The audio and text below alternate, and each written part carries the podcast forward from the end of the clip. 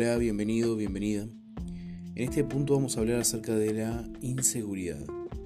Seguramente te ha pasado en algún punto de tu vida, puede ser este, en el que tengas miedo a la oscuridad. Pero ¿sabías que en realidad nosotros no le tenemos miedo a la oscuridad? No le tenemos miedo a esa habitación oscura o a ese pasillo oscuro, ese callejón, esa calle donde no se ve nada. No le tenemos miedo a la oscuridad en sí. Le tenemos miedo a lo que puede haber en la oscuridad. Ese es el, el verdadero miedo que muchas veces hemos experimentado. Y bueno, la inseguridad es un poco una alerta, es quien nos avisa y nos advierte de que el lugar por donde estamos caminando, por ejemplo, o donde vamos a entrar, eh, nuestro cerebro nos está diciendo, básicamente no veo nada, no sé qué hay allí, no sé qué puede pasar, entonces cuidado. Esa es la, inseguridad hablándonos, protegiéndonos de alguna manera y esa es la parte positiva. Eh, no hablemos solamente de oscuridad, hablemos de un momento donde te ofrecen un negocio o te quieren vender algo y dentro tuyo hay algo que mm, esto no, no me cierra, esto no me cuadra, es demasiado bueno para ser verdad, por ejemplo.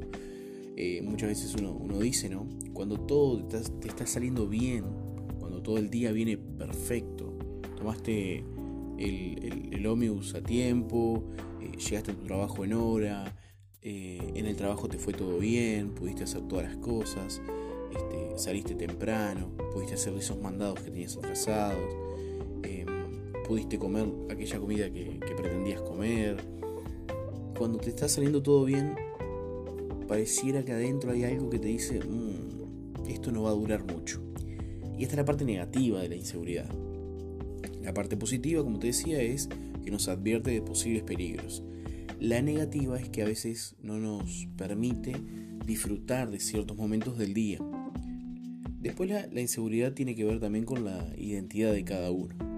Hay por ahí un cuento, una cierta este, reflexión que dice que un hombre le dio a un hijo un reloj y le dijo, mira, este reloj vale eh, aproximadamente 3 mil pesos. ¿sí? Ahora, quiero que tú vayas a tres lugares diferentes que yo te voy a indicar y sin decirle el valor de, del objeto, tú quiero que, le preguntes a ver a cuánto te lo tasan, cuánto ellos dicen que vale. Entonces, al primer lugar que le indicó el padre fue este, a un hombre que compraba y revendía cosas y miró, observó el, reloj y le dice, mira muchacho, este reloj mm, te puedo dar 500 pesos. Ok, muy bien, muchas gracias, se retira. Luego va a otro lugar, ¿sí? Que era este, un, almacén, podríamos decir, un cierto almacén. Y, le dice, mire muchacho, este reloj yo te lo puedo comprar en quizás 800 pesos. Y por último, el padre lo había mandado a una cierta relojería de prestigio, una de confianza.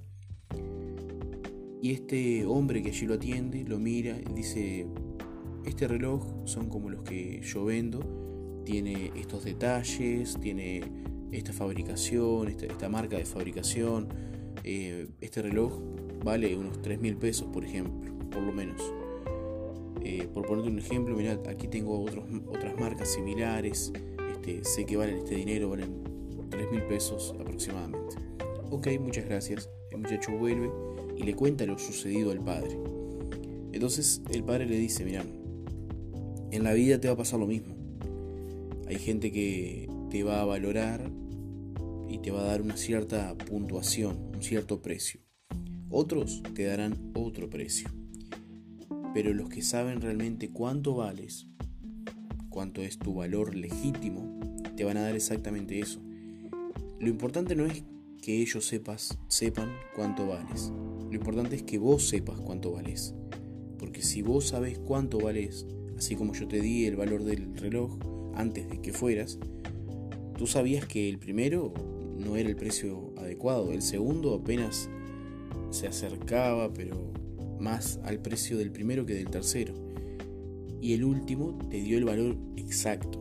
¿Pero por qué? Porque tú ya sabías el valor de antemano. Entonces, un poco la, reflexión esta es, ¿sabes cuánto vales? Si vos sabes cuánto vales, no te vas a dejar pisotear. Hace poquito salieron más noticias acerca de, femicidios, ¿no? De mujeres que, son golpeadas, mujeres que son violadas, mujeres que terminan este, siendo asesinadas a causa de un cobarde que creyó que tenía la potestad para em, golpear a su mujer, para ordenar sobre ella para lastimarla y bueno, posteriormente matarla. Entonces, em, sé que, uno no puede evitar todos los femicidios, es, es, difícil porque siempre habrán estos cobardes y estos desgraciados que creen que tienen el poder para hacer lo que recién nombré. Pero también sé que si muchas mujeres se valoraran muchos hombres, digo, es en el, caso de los dos, muchas veces no se pondrían de novio, de novia, no se pondrían en pareja con ciertas personas que uno sabe cómo son, los conoce, los ve. Sabes que con esa persona no te va a ir muy bien. Pero por una razón u otra se enamoran, se podría decir, y toman decisiones a veces a, las apuradas. Y mucho de esto tiene que ver con la falta de identidad, tiene que ver con la falta de saber cuánto uno vale. Porque uno cree que no vale nada y cuando viene alguien que te da un poquito de valor, eh, uno se enamora rápidamente y, bueno, comienza una relación. Y muchas veces termina mal, muchísimas veces termina mal. Porque el valor eh, verdadero lo sabes vos, lo tenés que saber vos, tenés que descubrirlo vos. No busques en otro eso. Y termino con un consejo para los padres, igual creo que voy a hacer un audio acerca de esto, pero si a tu hijo tú no, no das palabras de valor, tu hijo, tu hija, ¿no? Si tú no le das palabras de, valor, de ánimo, si tú no le dices que, bueno, que está, falló en, en el año escolar, en el año inicial, en las pruebas, en el examen que tuvo que dar, pero falló, pero bueno, siempre hay otra oportunidad, siempre se puede salir adelante. Si no le hablas de ese tipo de cosas, este, alguien más lo va a hacer, alguien más lo va a marcar. Y el problema es que muchas veces lo marcan para mal. Pero eso vamos a hablar en otro audio. Simplemente es ese consejo. Da, dale valor y date valor.